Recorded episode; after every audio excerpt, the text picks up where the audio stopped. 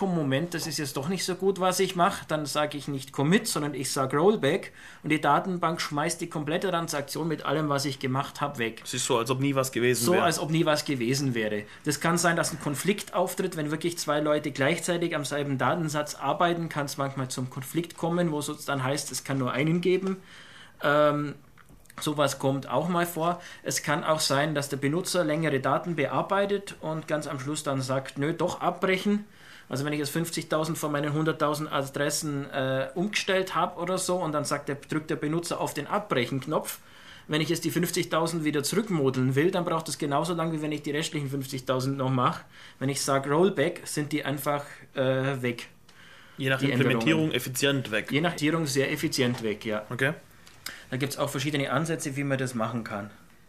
Und äh, MySQL also ist es so, wenn ich das Locking-Paradigma habe, bin ich im Prinzip schneller, wenn ich nur einen Anwender habe, der darauf zugreift.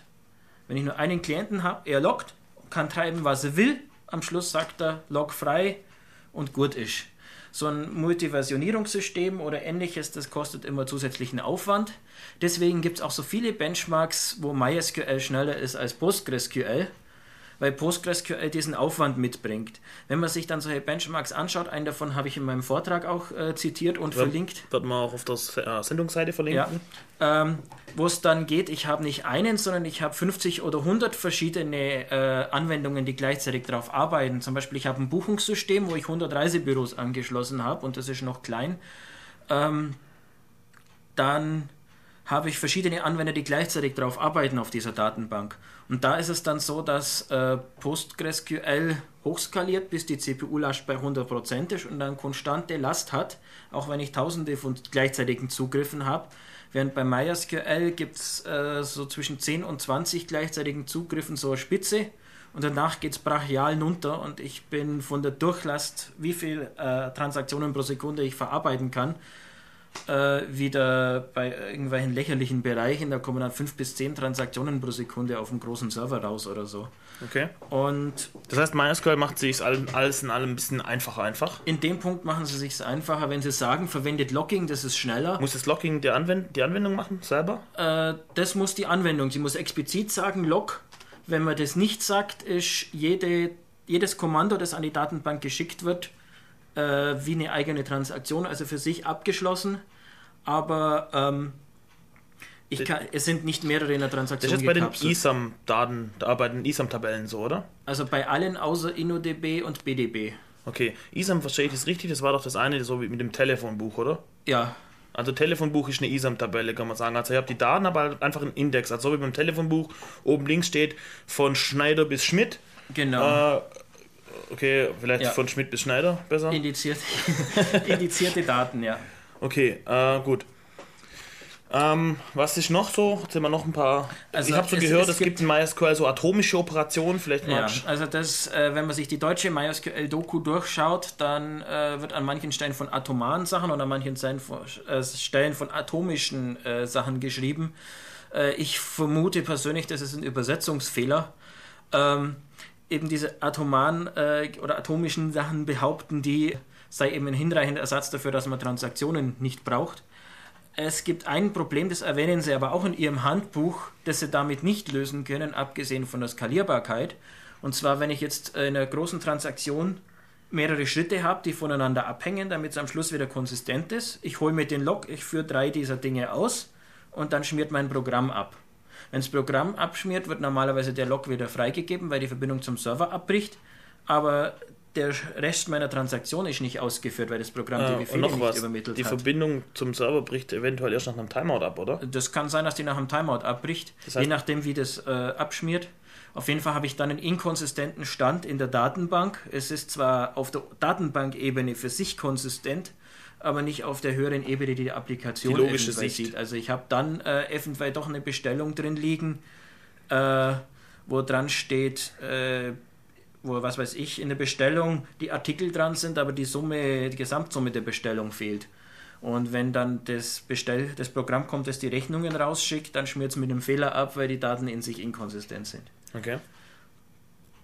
Also das ist äh, sozusagen der Hauptnachteil, den ich an diesem Log-Ansatz sehe. Das ist einen die Skalierbarkeit und zum anderen das, wenn ich wirklich komplexere Transaktionen habe, kann ich inkonsistente Daten mir dadurch einhandeln, dass ich eben nicht äh, vernünftig zurückrollen kann. Ja, und wie gesagt, der Nachteil, dass die Applikation es selber machen muss. Und dass die Applikation es explizit machen muss. Es gibt ja noch die Empfehlung, äh, dieses Locking eventuell auch über Einträge in die Tabelle selber zu machen. Ja, äh, das, sie haben irgendwo haben sie ein Problem, äh, da gibt's, es gibt Tabellen, die unterstützen zeilenweise Logs wo ich also sagen kann, ich will diese Zeile locken und es gibt Tabellentypen, die unterstützen es nicht. Da empfehlen sie, man soll da eigene Spalte hinmachen mit dem Flag Log und das dann auf 1 setzen, wenn es jemand lockt.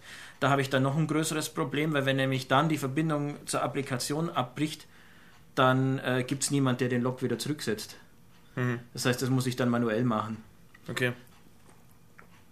Sonst noch? Irgendwie, du darfst jetzt hier frei. Ja, also MySQL bei, bei, Version. Also ich also es wird euch, besser, es, oder? Es, es, wird besser, sie rüsten Stück für Stück Sachen nach. Also bei MySQL 4 zum Beispiel haben sie noch einige Geschichten in SQL, äh, Subselects und ähnliches äh, nicht wirklich unterstützt. Da haben sie jetzt für MySQL 5 einiges nachgerüstet. Ähm, sie äh, nähern sich Schritt für Schritt dem an. Also ein Bekannter von mir hat mal gemeint, die äh, Feature-Liste von Postgres liest sich wie die To-Do-Liste von MySQL. und sozusagen das überschneidende Fenster rückt immer weiter vor. Also Postgres ist im Moment bei den Transaktionen gerade so weit, dass sie seit Version 8.1 die äh, Zwei-Phasen-Commit unterstützen. Was ist das? Zwei-Phasen-Commit heißt, ich kann einen Commit sozusagen so weit vorbereiten, dass ich die Garantie habe, dass der durchgeht, wenn ich ihn wirklich will und dann einfrieren.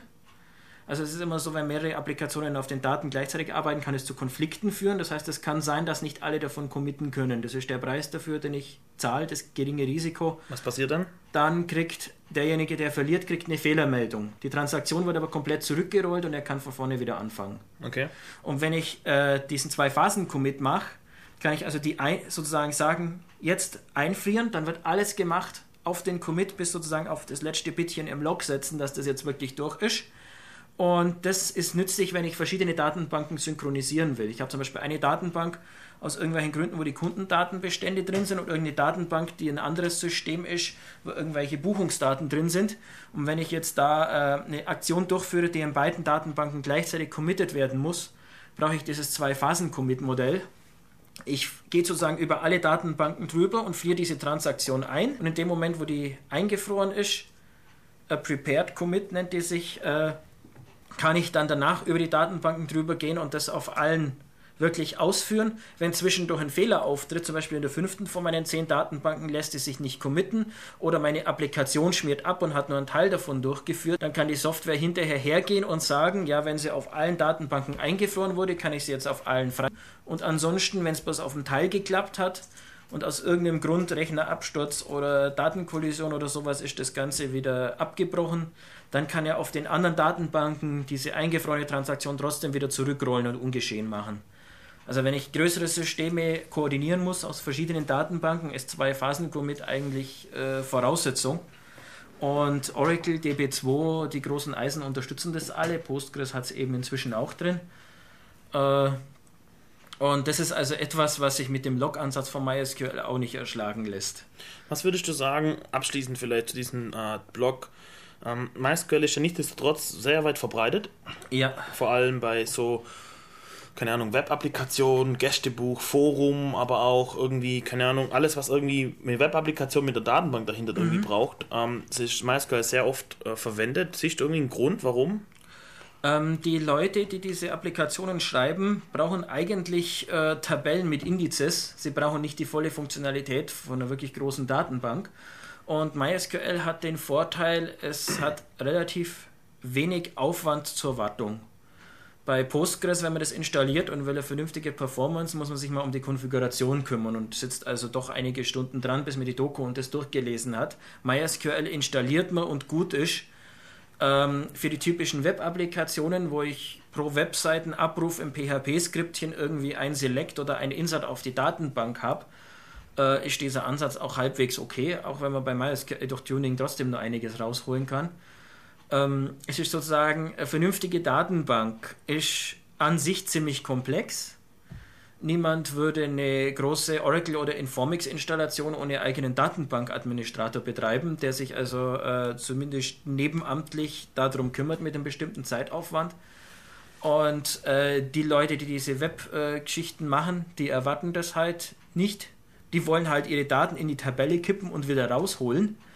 Und wenn das alles ist, was man braucht, ist MySQL gar nicht mal das Schlechteste. Vor allem aus dem Grund, es ist weit verbreitet, so gut wie jeder Webhoster hat MySQL im Angebot und man kriegt überall Support dafür.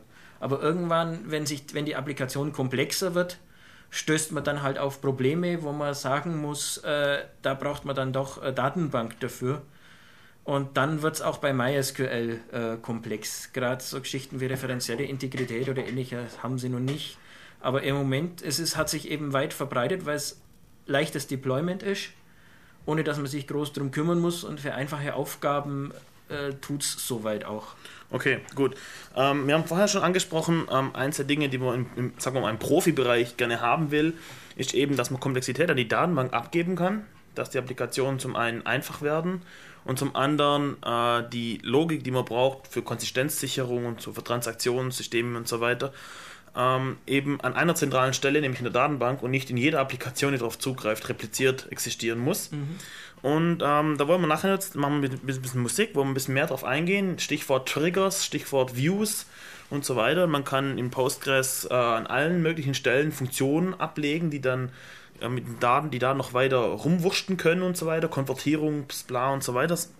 Machen wir gleich. Jetzt machen wir nochmal Musik. Ähm, die Musik übrigens habe ich vergessen zu sagen. Die ersten drei Lieder, die liefen äh, von einer Band, die nennt sich 7800 Rockt oder so. Ich weiß nicht genau, wie man das aussprechen muss. Vielleicht auch Englisch oder so. Ich habe keine Ahnung. Die Homepage von denen habe ich verlinkt. Wenn euch die Musik dort gefällt, dann ähm, kauft ihr vielleicht eine CD ab oder so. Ähm, was jetzt kommt, Moment, ich muss kurz gucken in meiner Playlist, was ich denn jetzt habe. Genau, jetzt habe ich eine Band, äh, ziemlich cool, Mofa-Kette, so ein bisschen äh, auf die Fresse Rock, äh, ziemlich cool. Und ja, viel Spaß. Äh, übrigens, weil wir heute später angefangen haben, ich muss es leider mit Musik kompensieren. Musik, die ich schon angekündigt habe, ganz vorher. Wahrscheinlich komme ich nicht mehr dazu. Nächste Sendung kommt sie dann. Okay, jetzt viel Spaß mit Mofa-Kette.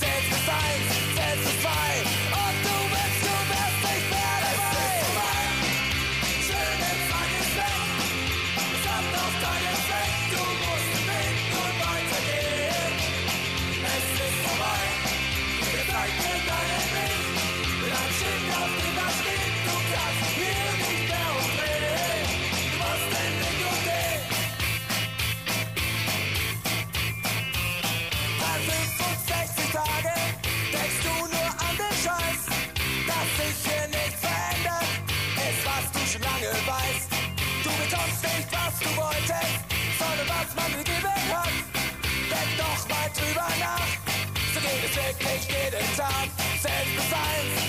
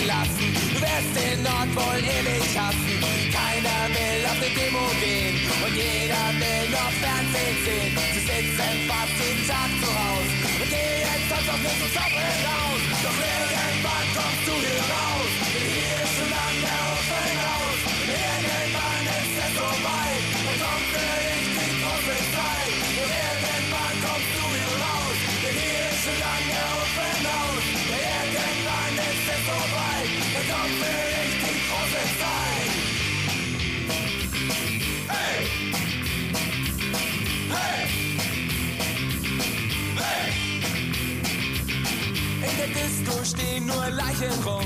Man hier noch länger wird man noch dumm. Und fragt mein ein, warum er hier ist. Gemeinde? Und versteh dich nicht. Du trafst auch dort einen Migranten. Doch der hat dich auch nicht verstanden. Du hast ihn nur doof angeschaut. Und er dir dafür aufs Maul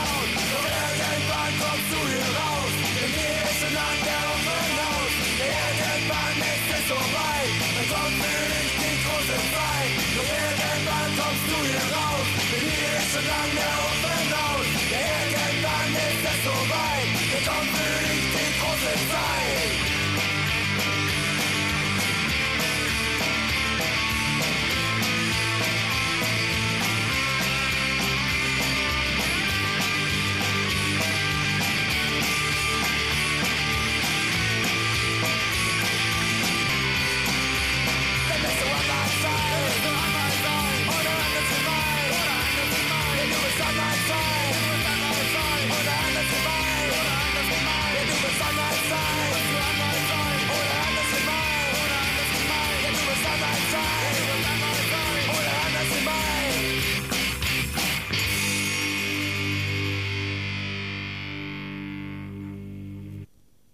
herzlich willkommen hier zurück bei Radio Free FM. Wir sind Def Radio, wir sind vom Chaos Motor Club Ulm und bei uns geht es heute um PostgreSQL. Markus Schaber hier äh, als Gast. Ähm, Informationen über uns www.defradio.de könnt ihr ähm, ins in Chat kommen. Ihr könnt hier anrufen 938 6296. Okay, ruft eh keiner an, egal. So, ähm, ich habe es vorher angekündigt, PostgreSQL ähm, oder allgemein, sag ich mal, äh, äh, relationale Datenbanken bieten Features, dass man Komplexität und Funktionalität in die Datenbank selber äh, einbringen kann. Erzähl mal, welche Stellen, was für Möglichkeiten gibt es, wo, an welchen Stellen kann ich überall eigene Funktionalität irgendwie einbauen in PostgreSQL jetzt? Also ich kann zum einen mal äh, einfach Funktionen definieren, die ich in meinen Queries äh, verwenden kann. Funktionen und Operatoren. Ähm, zum Beispiel, um jetzt irgendwie eine Dat äh, einen Datensatz in XML zu formatieren oder ähnlich in der Richtung, wenn ich das will, dann habe ich es einmal in der Datenbank drin und dann braucht das nicht jeder extra machen. Jede Applikation, die darauf äh, verwendet oder beliebige äh, Geometriebearbeitungen, die PostGIS-Erweiterung für Postgres, die also für geografische Datensätze ist, hat zum Beispiel äh, Schnitt von Flächen oder Transformation von einem Koordinatensystem in ein anderes oder wahrscheinlich sowas einfach drin. mal, oder? Genau, also ich, wenn ich eigene Datentypen definiere, brauche ich dafür auch Funktionen für die Ein- und Ausgabe von dem Datentyp. Ähm, auf jeden Fall äh, kann ich auf die Art und Weise Datentypen, ich kann eigene Indexmethoden über das sogenannte GIST-Framework definieren, eigenen Datentypen oder auch für bekannte Datentypen äh, neue Indexmethoden definieren Willst du kann. vielleicht kurz so erklären, was ein Index ist? Also ein Index ist äh, eine, ein Hilfsmittel, um auf irgendwas schnell zuzugreifen. Das ist, wenn ich jetzt zum Beispiel ein Buch habe, ein Telefonbuch, sucht man üblicherweise die Namen alphabetisch, unterteilt nach Orten. Das heißt, man teilt das Buch in Orte auf und dann nach den Namen. Wenn ich jetzt aber nach einer Telefonnummer also wäre das ein zweistufiger Index. in äh, das ist in dem Fall eigentlich eine äh, passende Sortierung schon der Daten. Okay. Es ist nicht ein Index, äh, wenn ich es nach Telefonnummern suche, muss im Telefonbuch einfach durchlesen und sitzt tagelang dran. Ein gutes Beispiel für einen Index ist zum Beispiel das Stichwortverzeichnis oder das Abbildungsverzeichnis in einem Buch. Weil ich sozusagen rausgesucht habe, ich habe die Stichworte alphabetisch sortiert und verweise auf die Liste von Seiten, wo das im Buch vorkommt. Das wäre ein schönes Beispiel für einen Index. Es heißt auch oft im Buch Index oder Stichwortverzeichnis eben aus dem Grund. Es ist sozusagen äh, Suchhilfe, die nicht mit der eigentlichen Datensortierung übereinstimmen muss und mir von außen hilft, nach bestimmten Kriterien die Daten effizient zu suchen. Das kann jetzt beliebig komplex sein. Ich kann einen räumlichen Index haben wo ich zum Beispiel dann sagen kann, ich will jetzt Süddeutschland effizient haben und dann hilft mir der Index, dass ich nicht über die ganze Tabelle durchgehen muss, sondern explizit die Teile raussuchen, wo Allgemeiner, du hast Objekte liegt. im Raum mit Raumkoordinaten genau. du suchst jetzt ein Objekt an diesen Koordinaten. An diesen oder Koordinaten oder in diesem Bereich. Mhm. Es, ich kann zum Beispiel eine Volltextsuche haben. Ich habe in der Tabelle in einem Feld jeweils einen Text drin von, was weiß ich, ein paar tausend Zeichen, Bewerbungstexte, Briefe, ähnliches. Und ich habe eine Volltextsuche. Ich will also alle Texte... Äh, wo das Wort Mondfinsternis vorkommt. Ach, sowas wie Google quasi betreibt. Sowas wie Google in dieser Richtung, wobei Google verwendet eine andere Technik dafür. Okay. Aber für Datenbankgeschichten, diese Volltext, also Google realisiert auch eine Volltextsuche. Die haben einen so spezialisierten Anwendungsfall, dass sich dafür eine eigene Technik rentiert.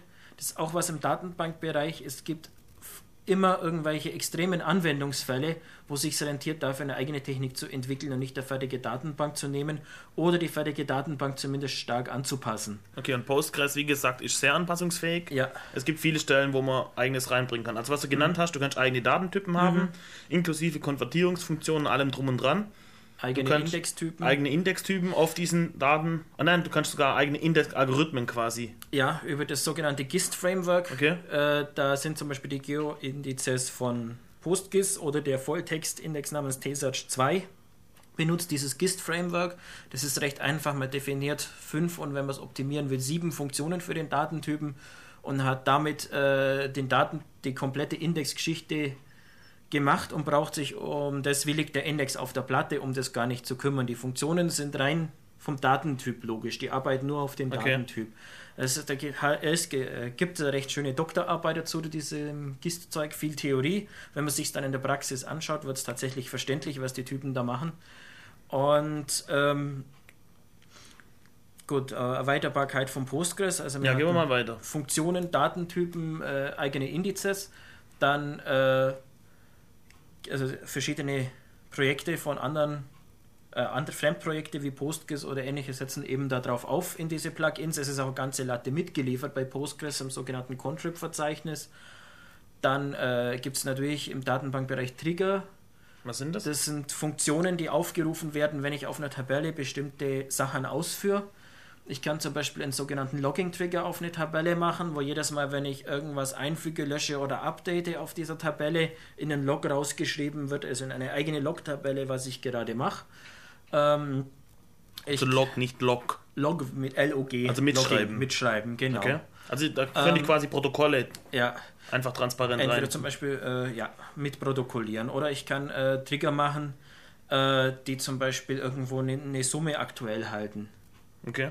Oder ich kann Trigger machen, die äh, in, irgendwelche, in an, irgendwelchen anderen Tabellen etwas anlegen. Wenn ich zum Beispiel, äh, was weiß ich, nach Orten irgendwie irgendwas gruppiere und ich füge eine neue Adresse ein, deren Ort es noch nicht gibt, wird in der Ortstabelle automatisch der Eintrag für diesen Ort angelegt. Also Kon Konsistenzsicherung. Konsistenzsicherung äh, in dem Sinne, indem ich nicht das Zeug ablehne, wenn es nicht konsistent ist, sondern dafür sorge, die passenden Daten anpasse, dass es konsistent wird. Ich kann natürlich auch einfach äh, Check machen, wobei dafür brauche ich nicht unbedingt Trigger, sondern da tun es auch in vielen Fällen Constraints, wo die Datenbank dann einfach überprüft, ob die Daten konsistent sind. Also wenn ich jetzt eine Bestellung einfüge, ist der Kunde dafür angelegt und im anderen Fall das einfach ablehnt. Okay. Dann äh, Views und Rules, das gehört eigentlich auch zum Standard SQL-System. Ich kann etwas machen, das aussieht für die Anwendung wie eine Tabelle. Sie kann also da Daten rauslesen, reinfügen, updaten und so weiter. Und in Wirklichkeit steckt äh, SQL-Code dahinter, der da auf Dutzenden von Tabellen umeinander wursteln kann oder an andere Datenbanken verbinden und sich die Daten holen oder ähnliches in dieser Richtung. Und also virtuelle Tabellen sozusagen quasi. virtuelle Tabellen, eine View ist eine Sicht. Ich sehe was, das sieht aus wie eine Tabelle und es kann sein, dass das eine Tabelle ist, die eins zu eins durchgereicht sind. Es können zwei, drei Tabellen sein mit einer recht einfachen Querbeziehung. Es kann beliebig komplexer Code sein ich kann eine View machen, die mir einfach Zufallszahlen liefert, äh, indem ich sie definiere, dass sie äh, auf, aus Zeug rausselektiert. Also da bin ich sehr flexibel eben. Es kam eine Frage gerade aus dem Chat, ob äh, Post, ob, ob, ob, äh, scheiße, ob mit PostgreSQL Hot Backups gemacht werden können. Also ich schätze mal gemeint sind Backups im laufenden Betrieb. Ja. Erzähl mal. Also ich kann äh, zum einen kann ich aus, bei Postgres im laufenden Betrieb mit pgdump einfach ein Backup rausziehen, einen kompletten Datenbestand der ba Datenbank. Ähm, dank des Transaktionssystems habe ich einen konsistenten Schnappschuss in diesem Backup. Das heißt, es können währenddessen schon andere weiterarbeiten auf der Datenbank, äh, während das Backup rausläuft. Und ich habe sozusagen vom Beginn des Backups diesen Zeitpunkt habe ich konsistent dann rausgesichert. Das ist das eine. Das andere ist die sogenannte Point-in-Time-Recovery. Das heißt, ich mache periodisch diese regelmäßigen Backups und zwischendrin will ich aber zu jedem beliebigen Zeitpunkt sozusagen ein Backup wiederherstellen. Und Postgres schreibt ein sogenanntes Write-Ahead, äh, wo er auch, das zum Beispiel auch für die Crash Recovery benutzt wird. Wenn jetzt eine Datenbank einen halben Datensatz hat und dann abschmiert, muss es das ja wieder reparieren können. Dafür schreibt es ein sogenanntes Write-Ahead-Log mit. Und dieses Log kann ich nicht, wenn ich es nicht mehr brauche, einfach nur wegschmeißen, sondern ich kann es auch sichern oder an andere, an andere Datenbanken übertragen. Also ich kann dann dieses Log sichern, wegsichern auf was weiß ich, Band oder ähnliches und kann dann, wenn mir meine Datenbank abschmiert oder wenn ich irgendwie einen alten Datenbestand haben will, weil irgendein Programm amok gelaufen ist und Sachen gelöscht hat oder sowas in diese Richtung, was ja immer mal vorkommen kann oder ein, äh, einer eingebrochen ist, weil mein PHP Webfront äh, Käse war, SQL Injection oder sowas, ähm, dann kann ich äh, sagen, ich will jetzt den Stand von Dienstag 19.11.17.30 Uhr und dann kann ich den wiederherstellen, diesen Stand. Also ein Versionierungssystem. Sozusagen in dem transaktionsbasiertes Versionierungssystem. Ich kann jeden einzelnen Transaktionsstand wieder herholen. Was sind die Kosten für dieses System? Ähm, also was zahle ich da mehr? Der, eigentlich der Speicherplatz für die Logs. Also das Log wird ja an sich normalerweise verwendet Postgres so ein Art-Ring-Puffer, wo sozusagen die alten Logs wiederverwendet. Und wenn ich jetzt dieses Point-in-Time-Recovery mache, vor dem Wiederverwenden, wenn die, also er legt dann immer neue Dateien an und die alten werden den Backup-Mechanismus übergeben. Der kann sie jetzt theoretisch entweder einfach liegen lassen auf derselben Maschine oder er kann sie G-zippen und auf Band tun oder theoretisch auch, wenn man wenig Durchsatz hat, auf DVD brennen oder was auch immer. Also ich zahle sozusagen das Zeug nicht wegzuschmeißen, sondern zu archivieren. Okay. Und je nach Durchsatz der Datenbank äh, habe ich dann halt ein paar Megabyte am Tag oder ein paar äh, Gigabyte in der Stunde oder sowas, je nachdem. Äh, du hast gerade Dateien angesprochen. Arbeitet Postgres auf, auf, einem Dateisystem? Postgres arbeitet im Moment auf dem Betriebssystem Dateisystem. Wobei, also ich kann eine Datenbank auch oder verschiedene Bestandteile einer Datenbank auf verschiedene Teile im Dateisystem verteilen. Auf verschiedene Mount Points oder Verzeichnisse.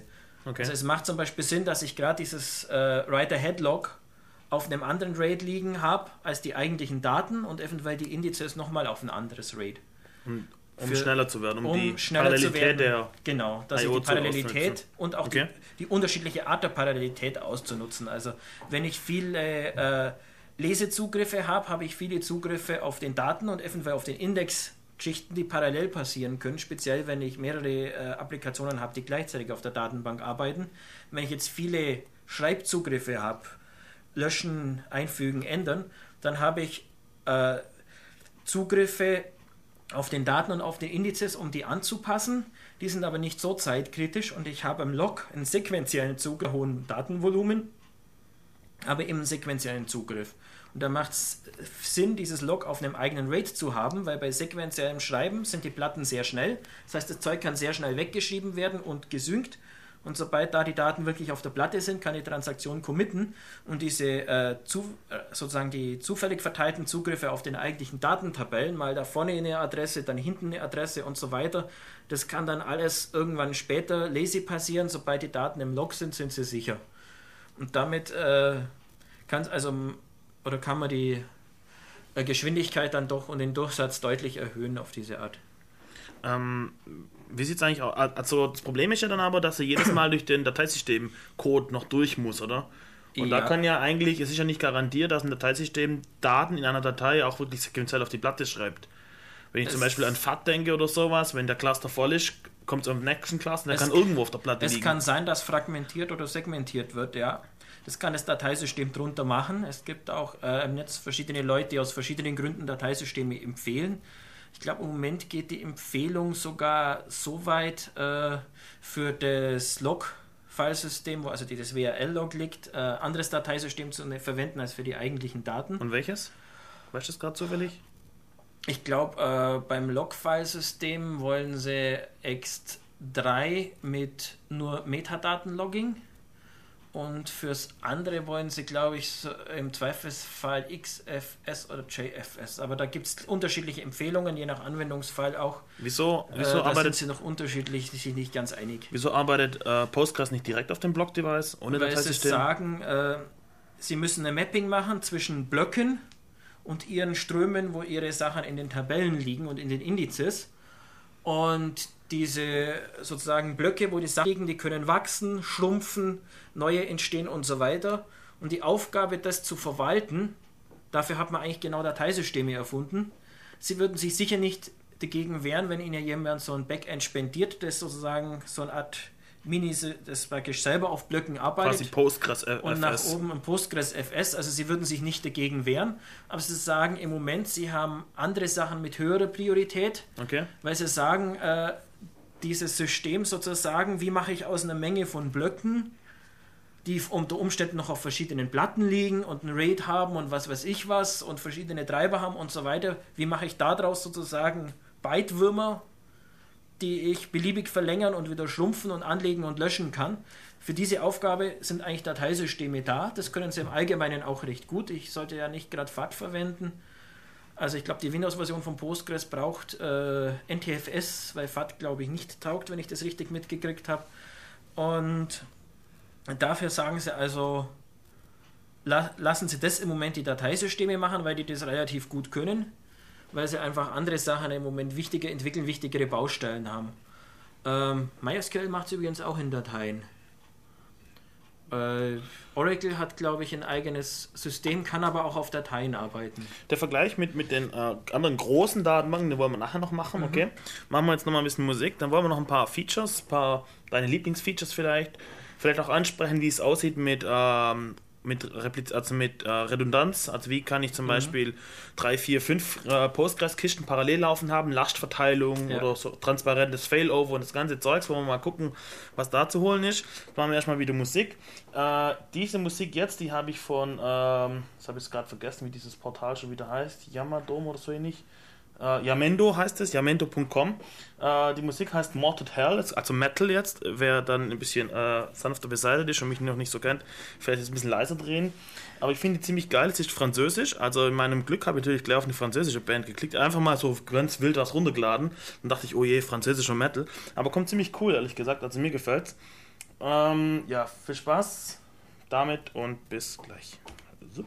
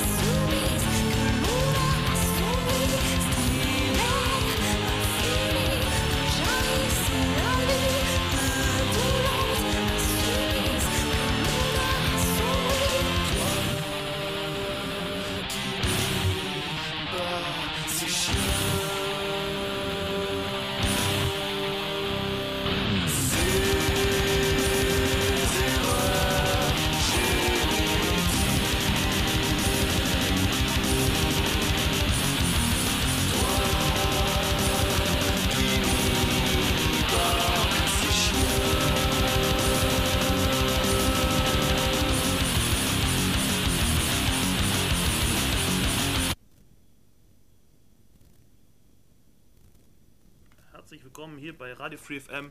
Wir sind von äh, vom Chaos Computer Club Ulm. Ich habe hier mal Kabelchaos hier. Ich habe nämlich Jens am Telefon. Moment, ich nehme mal hier auf die Leitung. Jens, sag mal was. Okay, super. Äh, ich hoffe, ihr hört es da draußen auch.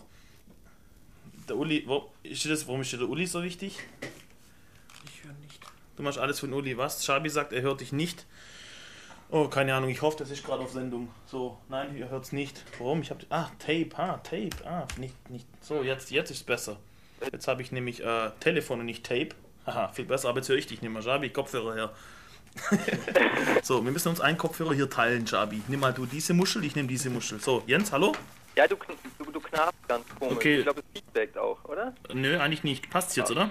Bei, bei mir ist Oll, aber ich kann damit leben. Okay, super, das ist wichtig. Was wolltest du denn fragen? Ähm, also wir hatten ja kurz diese Trigger Ja? und ich glaube, die sind an sich ganz nett, aber ich glaube, die sind auch ziemlich gefährlich, ähm, weil man so, äh, so mit einem Trigger den nächsten anfeuern kann und so weiter und so fort. Und unter Umständen gehen dann ziemlich viele Trigger los und dann wundert man sich, warum nichts mehr geht, glaube ich. Kann das passieren? Jabi?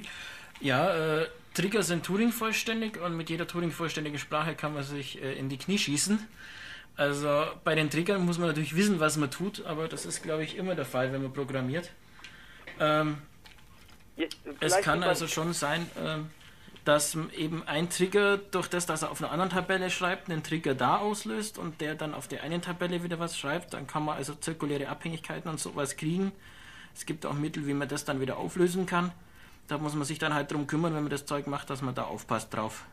Ich, ich finde einmal, genau, ich frage halt nur deshalb nach, weil das mir, also im ersten Moment ist einem gar nicht so bewusst, dass man überhaupt das passieren kann, weil man nicht irgendwie so Wahlschleifen oder sowas in der Richtung. Und äh, de deshalb finde ich es schon wichtig, dass man das so kurz, also dass man das irgendwie weiß, weiß gar nicht warum. Also vielleicht ist es einfach nicht so offensichtlich. Dass da Trigger vorhanden sind, die dann auch äh, Zeugs machen, meinst du? Genau, also dass einfach, dass es einfach sowas passieren kann. Also man denkt halt einfach nur, na okay, wenn in der Tabelle was reingeschrieben wird, mache ich hier ein Update und unter Umständen wird dadurch wieder ein anderer Trigger ausgelöst und vielleicht hat man das man hat es vielleicht nicht einfach im Kopf. Okay. Ja, also es muss vielleicht zur Spezifikation der Daten, der, der aktuellen äh, Daten die dazu eben, dass da vorhanden sind, die die Konsisten- Konsistenzsicherung und so weiter machen. Fabi, was meinst Das du? auf jeden Fall, ja. Also da müssen sozusagen die Applikationsdesigner und die Datenbankdesigner, wenn es nicht eh eine Person ist, so weit zusammenarbeiten und sich da koordinieren. Was vielleicht auch interessant ist, äh, dass so Trigger eventuell unvorhersagbare Laufzeiten haben. Es kann sein, natürlich, wenn der Trigger viel Arbeit macht, also dann auch entsprechend lang braucht, aber andererseits, wenn die Applikation diese Arbeit macht, braucht sie wahrscheinlich sogar noch länger, weil nämlich dann die Datenbestände zwischen Datenbank und Applikation ein paar Mal hin und her gehen. Stimmt auch. Also man kann sich durch Trigger quasi sparen, was on the wire muss. Was, genau, was, Kommunikationsaufwand verringern. okay, Jens? Und der Trigger ist innerhalb der, der, der Transaktion, die gerade ausgeführt wurde, die den Trigger ausgelöst hat, ne? Der läuft innerhalb derselben Transaktion. Das heißt, der Trigger kann auch zum Beispiel sagen, nö, Ella-Badge, ich mag nicht, da gibt es ein Konsistenzproblem und dann wird die Transaktion zurückgerollt und die Applikation kriegt die Fehlermeldung. Mhm. Okay, dann habe ich noch eine zweite Frage. Ich glaube nämlich, da haben wir, also da habe ich auch im Vortrag nichts gefunden. Ke- Kennt ihr diesen Cube Operator in, in SQL? Der ist, glaube ich, relativ neu. Den kennt man so vom Data Warehousing. Ja, Gibt's den? Also gibt es da eine Erweiterung, dass man den machen kann, wenn man will? Oder? Also den Cube Operator gibt es in Postgres noch nicht. Es gibt ein äh, Contrib-Modul, das einen Teil davon nachliefert. Manche dieser Cube-Sachen kann man auch mit Subselect äh, nachbauen. Also der Funktionalität ist dann ein bisschen umständlicher. Und äh, die Leute von Greenplum äh, haben mit ihrer Bisgres-Datenbank ein paar der Sachen auch nachgerüstet, die man in diesem Bereich braucht aber noch ist das Cube-Zeug nicht vollständig implementiert. Also wer das braucht, kann sein, dass mit einer kommerziellen Datenbank, die das bietet oder auch mit einer anderen, die es bietet, äh, im Moment besser fährt. Ja, also das ist halt, dass man wirklich halt, man gewinnt diese neue Syntax, die halt wesentlich einfacher ist. Ja, Man kann sie immer nachbauen durch diese, also ja. aber Also so wobei, ich Data Warehousing- könnte noch optimieren, glaube ich, wenn dann, wenn. So Data Warehousing ist ja auch ein ganz anderes äh, Datenbankmodell jetzt wie das Relator. Äh, nee, baut sich ziemlich darauf auf. Also man, man ist halt einfach nur eine andere Sichtweise, die man dadurch gewinnt, glaube Ja, ich. eben maximale Redundanz reinpacken. Darum geht's doch, oder? nein, es geht um Zugriffsbeschleunigung und Redund von Aggregationen, von Auswertungen, sozusagen sowas wie Reports nur deutlich flexibler. Und es ist aber oft so, dass die eigentlichen Anfragen an die Datenbank heutzutage von einem Frontend-Tool generiert werden, mit dem der Benutzer arbeitet.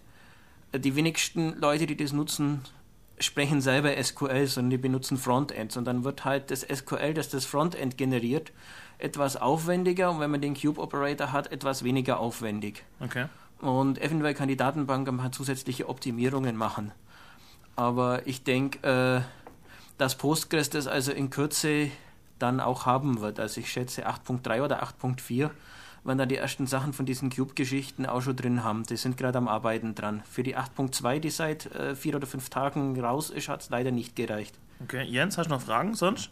Nee, ich habe keine Fragen, aber du, ihr könnt immer die, diese berechtigte Frage äh, mit von Uli, was denn der Cube Operator überhaupt ist, mal näher erläutern. aber ich bin da auch nicht so fit, deshalb überlasse ich es euch. Alles klar, gut. Dann vielen Dank für deinen Anruf Okay, und tschüss. tschüss. Ja genau, Schabi, was ist denn überhaupt dieser, dieser Cube Operator? Ja, also es geht um, das war ja auch auf dem Slashdot-Announcement äh, so lustig, wo es hieß, ja toll, Postgres 8 und 2 ist draußen, aber das haben sie immer noch nicht, also bleibt bei Oracle, so ungefähr wurde das ja aufs announced. Also es geht um eben solche Auswertungen von Daten, wie zum Beispiel, äh, ich will die Verkäufe vom letzten Jahr so aufsummiert haben, dass ich nach Wochentagen gegliedert, also Montag, Dienstag, Mittwoch und so weiter, jeweils einzeln aufgegliedert. Und solche Geschichten geht es da, solche Aggregationen. Und am besten dann noch nach Postleitzahl und Filialgebiet und so weiter. Also sozusagen äh, große Datenmengen, das sind dann Terabyte von Daten, von Datensätzen innerhalb von kurzer Zeit nach solchen Kriterien auswerten. Also der Benutzer zieht dann wirklich äh, in seiner Benutzerschnittstelle diese Aggregierungen zusammen und will Sekunden später das Ergebnis haben. Also um es mal zusammenzufassen, man kann immer oder oft in der Informatik Laufzeit gegen äh, Speicherplatz austauschen. ja, Und relational ist die eine Seite, dass ich quasi äh, Speicherplatz spare, indem ich Redundanz rausziehe, Genau. bis auf so, auf so pathologische Fälle, wie man vorher mit der Postleitzahl hat, aber im Wesentlichen spare ich Speicherplatz. Dafür habe ich es zur Laufzeit aufwendiger, weil ich alle Indirektionen nachhüpfen muss und alles Genau. auflösen muss. Und äh, das andere Datenbankmodell mit diesen Cubes und so weiter, dieses Data Mining, Data Warehouse Zeugs da, das geht gerade auf die andere Seite. Ich tue alles so viel wie möglich schon vorberechnen und schmeiße es auf die Platte und habe effiziente Indizes drauf.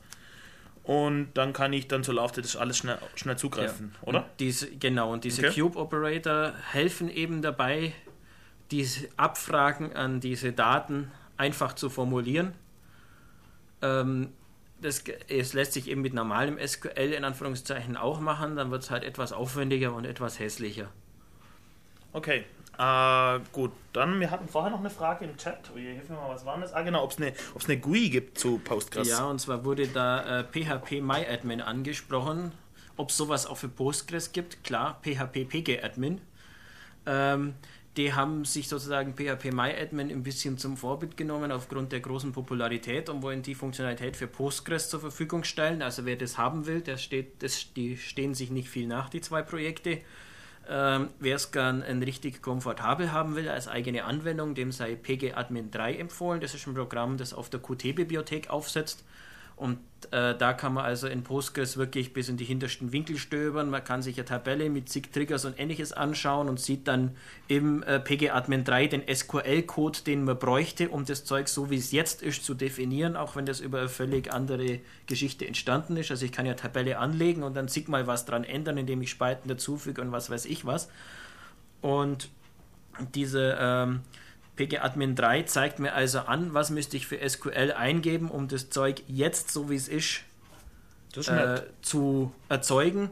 Es gibt mir auch die passenden Kommandos, um das Zeug zu löschen. Oder wenn ich in PGAdmin 3 sage, ich will jetzt zu dieser Tabelle diesen Constraint dazufügen, kann ich entweder das Ding direkt ausführen oder ich kann mir die SQL-Befehle ausgeben lassen, die PGAdmin 3 an die Datenbank schickt, um das Ganze zu machen. Dann kann ich also selber lernen, wie das geht und das das nächste Mal auf der Kommandozeile dann eventuell schneller machen oder von meinem Programm aus. Ähm, es gibt natürlich Kommandozeilenklienten und ein paar andere GUIs und so weiter. Ich habe in meinem Vortrag auch ein paar Sachen erwähnt, aber eben PHP PG-Admin für die PHP-Fans, die das gerne über Web-Oberfläche machen und PG-Admin 3 für die Leute, die gerne eine eigenständige Applikation haben, wo man wirklich in den letzten, ins letzte Bit von Postgres sozusagen reinschauen kann, Benutzer- und Gruppenrechte vergeben und was weiß ich was, alles eigene Operatoren anlegen und so weiter. Da ist dann PG-Admin 3. Die äh, wurden contributed. Das sind andere Projekte eigentlich. das sind eigene Projekte, die aber, also zumindest PG-Admin 3 liegt auch auf äh, der Postgres Community Servern. Magst du vielleicht mal so kurz umreißen, wie diese Postgres-Community so aussieht? Also, wer, wer entwickelt Postgres vielleicht? Wer ist das? Also es ist jetzt nicht wie bei MySQL eine Firma, die da vorrangig im Hintergrund steht, sondern es ist wirklich eine Gruppe, Vorrangig im Hintergrund. ja, ähm, äh, es ist wirklich eine Gruppe von Leuten und Firmen, die da äh, contributen. Die meisten Postgres-Kernentwickler sind inzwischen hauptamtlich mit Postgres beschäftigt, aber bei verschiedenen Firmen. Ähm, einer ist bei Sun angestellt, einer bei Fujitsu, wenn ich das richtig mitgekriegt habe, äh, verschiedenen anderen Postgres-Firmen. Die sich aus dem Umfeld kommen, äh, um ein paar zu nennen, äh, Enterprise DB, Command Prompt, Greenplum. Und was, warum machen die Und, das? Was ähm, wollen die? Also die alle äh, profitieren mehr davon, wenn sie sozusagen bei Postgres mit contributen und das natürlich absahnen, was die anderen contributen, als wenn sie entweder eine kommerzielle Datenbank dafür nehmen oder das Ding selber schreiben müssen. Einige der Firmen leben von Support für Postgres. Also nicht jeder, der Postgres verwendet, äh, hat selber das nötige Know-how zum Betreiben von einer kompletten Datenbank im Haus. Also auch für Postgres gibt es ähnlich wie für die äh, großen Datenbanken Support. Bei Postgres habe ich inzwischen, glaube ich, aus 70 oder 80 Firmen weltweit, davon auch äh, ein halbes Dutzend hier im deutschsprachigen Raum, äh, die Auswahl, die mir also wirklich professionellen Support für Postgres bieten. Ähm, ich kann auch über die Mailinglisten einen guten Support kriegen, äh, im Internet und Chatkanäle und ähnliches. Gerade mal für kleinere Probleme, wo ich also, da brauche ich dann keinen Supportvertrag abschließen, sondern kriege da mal kurze Antwort, wenn mich irgendwas beißt. Dann, also so die Leute von Postgres arbeiten eben größtenteils bei solchen Firmen. Es gibt auch andere Firmen, die sagen, sie brauchen eine Datenbank, die diese und jene Kriterien hat. Äh, Postgres ist gut und die günstigste, aber es fehlt noch dieser eine Punkt. Äh, und dann überlegen sie, Moment, für die eine große Datenbank zahle ich pro CPU im Jahr 60.000 Euro Lizenz. Und ich habe also ein paar Entwicklermaschinen und ein paar Produktivserver und so weiter, wo ich dann 20, 30 CPU-Lizenzen bräuchte. Wenn ich mir jetzt überlege, äh, laufen tut das Ding dann auch noch nicht auf Anhieb, das muss ja auch alles noch angepasst werden, bis das wirklich tut. Für das Geld, was ich da reinstecke, kann ich genauso gut bei Postgres das contributen, was dann noch fehlt. Entwickler bezahlen. Also dafür. entweder bezahlen für mich in-house oder ich kann es contributen an die Community oder Firmen beauftragen, die das für mich entwickeln. Also die meisten Firmen aus dem Postgres-Support-Umfeld bieten also auch Auftragsentwicklungen an, wo man dann mal sagen kann, ich brauche jetzt diesen lustigen Indextyp oder einen Datentyp mit den Eigenschaften, was kostet es, wenn ihr mir das entwickelt und dann supportet. Und äh, das ist also dann auch kein Problem. Gut, wir hatten vorher aber gesagt, okay, äh, Postgres hebt sich von MySQL ab, dass es ein bisschen professioneller alles ist. Jetzt gucken wir mal wirklich in den Profibereich. Kann Postgres mitstinken mit den wirklich dicken? Zu nennen sind da wahrscheinlich DB2, schätze ich mal, Oracle und Informix sind so die großen, oder? Kann, kann Postgres da mithalten oder ist das ein Spielzeug verglichen? Also wenn man den äh, entsprechenden Aufwand reinsteckt, den man bei den großen in Anführungszeichen auch reinstecken muss, also das Stichwort Datenbankadministrator DBA ist da ganz wichtig. Also, ähm, bei diesen Datenmengen, wenn es dann um die Terabytes geht und nicht um, um ein paar Megabyte, äh, braucht man Leute, die sich wirklich um die Datenbank kümmern, egal ob ein großes Eisen oder eine andere Datenbank, das geht dann nicht anders, dann kann da Postgres mithalten. Es gibt da die Case Studies äh, auf Postgres auf der Seite, wo es also wirklich dann Datenbanken im mehrstelligen Terabyte-Bereich sind, die mit Postgres verwaltet werden. Also von der Datenmenge her kann Postgres da mitstinken, wenn man sich auch die Limits anschaut, die die Datenbank hat. Äh, die sind also so groß, dass im Moment noch keine Hardware verfügbar ist, wo man das wirklich ausreizen kann. Wie sieht es mit der SQL-Konformität aus? Von der SQL-Konformität ist Postgres auch sehr nah am Standard. Ähm, da ist es sogar so, dass äh, ein paar ziemlich böse Haken bei anderen Datenbanken manchmal Portierungsprobleme machen. Äh, Oracle zum Beispiel hat das Problem, dass das Null-Value, also Wert ist nicht gesetzt, und ein String äh, Länge 0 äh, gleich sind für Oracle. Und das ist bei keiner anderen Datenbank, die ich im Moment kenne, so. Das ist eine Oracle-Eigenheit. Ähm, und das macht also einige Probleme äh, für Applikationen, die auf Oracle zu portieren oder andersrum von Oracle wegzunehmen, wenn sich die Applikationen darauf verlassen. Ähm, es gibt von Postgres einen kommerziellen Abkömmling namens EnterpriseDB, wenn ich es richtig im Kopf habe, die sich genau um diese Oracle-Kompatibilität kümmern. Das heißt, da kann ich dann sagen, diese und jene Features und Bugs und Eigenheiten von Oracle will ich haben. Und das ist aber ein kommerzieller Abkömmling, der ein bisschen Geld kostet, aber wohl immer noch deutlich günstiger ist als Oracle selber. Und davon dann bei der Migration dann hilft. Aber die Eigenheiten im SQL habe ich leider immer zwischen den Datenbanken. Ähm, es gibt immer irgendwo es, äh, Sachen, die entweder noch nicht im Standard sind oder noch nicht so lange im Standard, dass sie breit äh, integriert sind oder die irgendwelche Datenbanken aus Tradition schon lang so machen und wenn sie das jetzt ändern würden, würden die alten Applikationen nicht mehr laufen. Auch Postgres ändert sich in ein paar Sachen und geht hin Richtung Standard. Zum Beispiel haben sie jetzt äh, beim String Escaping ein bisschen was umgestellt, wobei es da üblicherweise so ist, ich habe einen Schalter, einen Flag in der Konfiguration. Die meisten davon kann ich sogar bei der Sitzung setzen oder pro User. Das heißt, wenn die Applikation hinconnected, kriegt jede das Setting, das für diese Applikation am besten passt, wo man also solche Kompatibilitätsflags äh, Ein- und ausschalten ein- und kann. ausschalten kann und Nett. dann ähm, das alte oder das neue Verhalten hat und das dann also für zwei bis drei, manchmal sogar mehr Major Releases, je nachdem wie schmerzlich das ist, den Code noch drin zu lassen, äh, die Kompatibilität gewahrt bleibt. Ja gut, aber es bleibt die Frage, wenn die großen Datenbanken, die kommerziellen Datenbanken so teuer sind, warum zum Geier kauft die irgendjemand? Also wenn es eine kostenlose, sage ich mal, Alternative, die gleich mächtig gibt, wenn's die, also wenn die existiert, es ist dieses You never get fired for buying IBM Argument, das in den 60er Jahren schon galt. Äh, wenn ich zu einer kleinen Klitsche gehe und ein Projekt in Auftrag gehe und das geht schief, ist mein Kopf weg als Projektmanager. Gehe ich zu einem großen wie Oracle oder SAP oder T-Systems und das Projekt geht schief, dann äh, ist man als Projektmanager nicht schuld, weil das gehen ja alle dahin und zu so einem großen kann man ja gehen, weil die können es ja dass das äh, völlig an der Realität vorbeigeht, diese Denke, ist eine ganz andere Sache, aber so wird gedacht in den Firmen.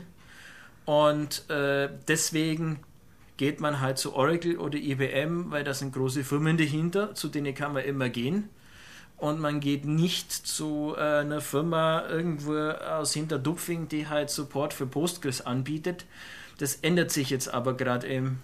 Dadurch, dass so große wie Fujitsu oder Sun aktiv Postgres-Support anbieten, Wobei, wenn ich das richtig mitgekriegt habe, macht es Fujitsu zum Teil in-house und äh, Postgres, aber äh, Sun, aber die kaufen den wieder ein von der kleinen Firma, die Postgres-Support macht. wie reagieren die Großen drauf, auf diese Postgres-Bedrohung? Äh, dadurch, dass äh, von zumindest von Oracle und DB2 bei Informix weiß ich jetzt nicht, gibt es kleine Versionen kostenlos, ohne Support, aber kommerziell einsetzbar, für was weiß ich, begrenzt auf eine CPU. Äh, Microsoft mit dem SQL-Server übrigens auch. Die grenzen dann, glaube ich, noch auf, auf 1 Gig Daten und dafür darf man aber Multicore-CPUs haben oder sowas in diese Richtung. Ja, aber gerade im professionellen Bereich erreichen Also- sie ja damit nicht, oder? sie erreichen äh, kleine bis mittlere Firmen, die, wenn sie dann wachsen, wegen der Migration einfach die große Lizenz kaufen, statt auf eine andere Datenbank umzusteigen. Also sagen das anfixen. Okay. Und äh, das ist das Einzige, wo sie bisher wirklich ansonsten groß reagieren, indem sie von den Features vorausbleiben. Sind sie das, oder? Ähm, ja, beim Cube Operator hat man ein Beispiel Ja. wo sie etwas voraus sind. Äh, aber Postgres, würde ich mal sagen, ist eigentlich dicht dahinter. Es gibt je nach Bereich immer eine Datenbank, die besser ist als die andere. Es gibt keine Datenbank, die im Moment in allen Bereichen führend ist. Also MS SQL ist, wenn es um Windows-Integration und den ganzen ASP-Schotter und sowas geht. Ah, Kato aus dem, aus dem Chat, Entschuldigung, wenn ich dich unterbreche, ich meine gerade in der letzten CT gab es da wohl einen Artikel zu, diesen, zu dieser Anfix-Strategie von den Großen. Wen es interessiert, kann da vielleicht äh, das Die mal genau CT habe ich nachlesen. noch nicht gelesen, da bin ich noch nicht dazu gekommen. Okay. Aber Ähm, die ist ja bekannt, diese Strategie. Gehen wir mal wirklich jetzt auf äh, dicke Features, die man äh, braucht, wenn man fette Datenbank, Datenbanken betreibt mit, keine Ahnung, 100.000 gleichzeitigen Zugriffen und so volles Programm, okay. Was man da zum Beispiel braucht, ist eine Lastverteilung, Ja, am besten eine transparente, das heißt für die Applikation ist es, äh, die sieht nicht, auf welcher, auf welche, also auf welche Kiste jetzt ihre explizite Anfrage geht. Eine einfache Möglichkeit, Last zu verteilen, ist äh, einfach mehr CPUs reinzustecken. Ja. Äh, Postgres kommt damit ziemlich gut klar, Also die oder? Maschine selber fett zu machen, indem man mehr CPU, mehr RAM und mehr äh, größere Plattenbandbreite reinsteckt. Andere Möglichkeit, Damit- mehrere Kisten hin. Damit skali äh, Postgres skaliert nahezu linear mit der CPU-Anzahl hoch, Okay. zumindest bis auf 32 CPUs habe ich jetzt Tests Und wie sieht es aus, wenn ich mit kompletten Rechnern Wenn man skalieren will? irgendwann ist natürlich die Grenze erreicht, wenn man dann auf komplette Rechner geht, gibt es bei Postgres auch mehrere Möglichkeiten. Ich kann entweder, äh, wenn ich nur Lesezugriff oder sehr wenig Schreibzugriffe und viele Lesezugriffe habe, also irgendwie ein Archiv oder ähnliches, kann ich einen äh, Proxy davor setzen, PG-Pool oder sowas, der dann einfach äh, die Lesezugriffe auf eine beliebige Datenbank von denen verteilt. Wirklichen Schreibzugriffe müssen dann auf alle Datenbanken gehen Und gesynkt dann. und dann gesynkt. Ähm, eine andere Alternative dazu, äh, ich habe eine Datenbank, eine Master-Slave-Replikation. Eine Datenbank ist der Master, den gehen alle Schreibzugriffe und der repliziert an Slaves weiter die also diese Schreibzugriffe sozusagen nur mitmachen, wobei die nur die Daten, Rohdaten sozusagen abgleichen. Die müssen nicht rechnen. Und die bekommen- müssen da nicht rechnen. Okay. Und die Leseanfragen gehen alle auf die Slaves, weil die haben ja immer den aktuellen Datenbestand und zum Lesen ist das okay. Es gibt inzwischen eine Firma aus Österreich, ähm, ich weiß den Namen gerade nicht mehr auswendig, da müsste ich nachschauen. Die bietet eine Multimaster-Replikation für Postgres, dass ich also wirklich mehrere äh, Maschinen habe, auf denen ich alle lesen und schreiben kann und die das untereinander synchronisieren. Wie, Ähm, wie teuer ist da der Aufwand? Weil ich muss ja dann quasi netzwerkweite Logs bei, und so Bei weiter. Multimaster habe ich immer das Problem, in dem Moment, wo ich committen will, muss ich auf allen Maschinen den Stand so weit herstellen und wissen, dass das gut geht. Die nutzen intern übrigens den, den Mechanismus vom Zwei-Phasen-Commit, den ich vorher erwähnt habe, Okay. für diese Multimaster-Replikation. Aber die einzelnen, äh, die einzelnen Rechner in, in diesem Verbund sind immer gesynkt. Sind immer auf dem gleichen Mhm. Äh, Stand. beim oder? Commit sozusagen waren die gesynkt, wobei auch die sozusagen nicht alles in dem Sinn replizieren. Äh, Sachen, die lokal gerechnet werden können, äh, kann, rechnet derjenige, wo die, das Statement gerade hingeht. Und nur das, was sozusagen an Daten dann durchgeschrieben werden muss, wird verteilt auf die anderen Rechner.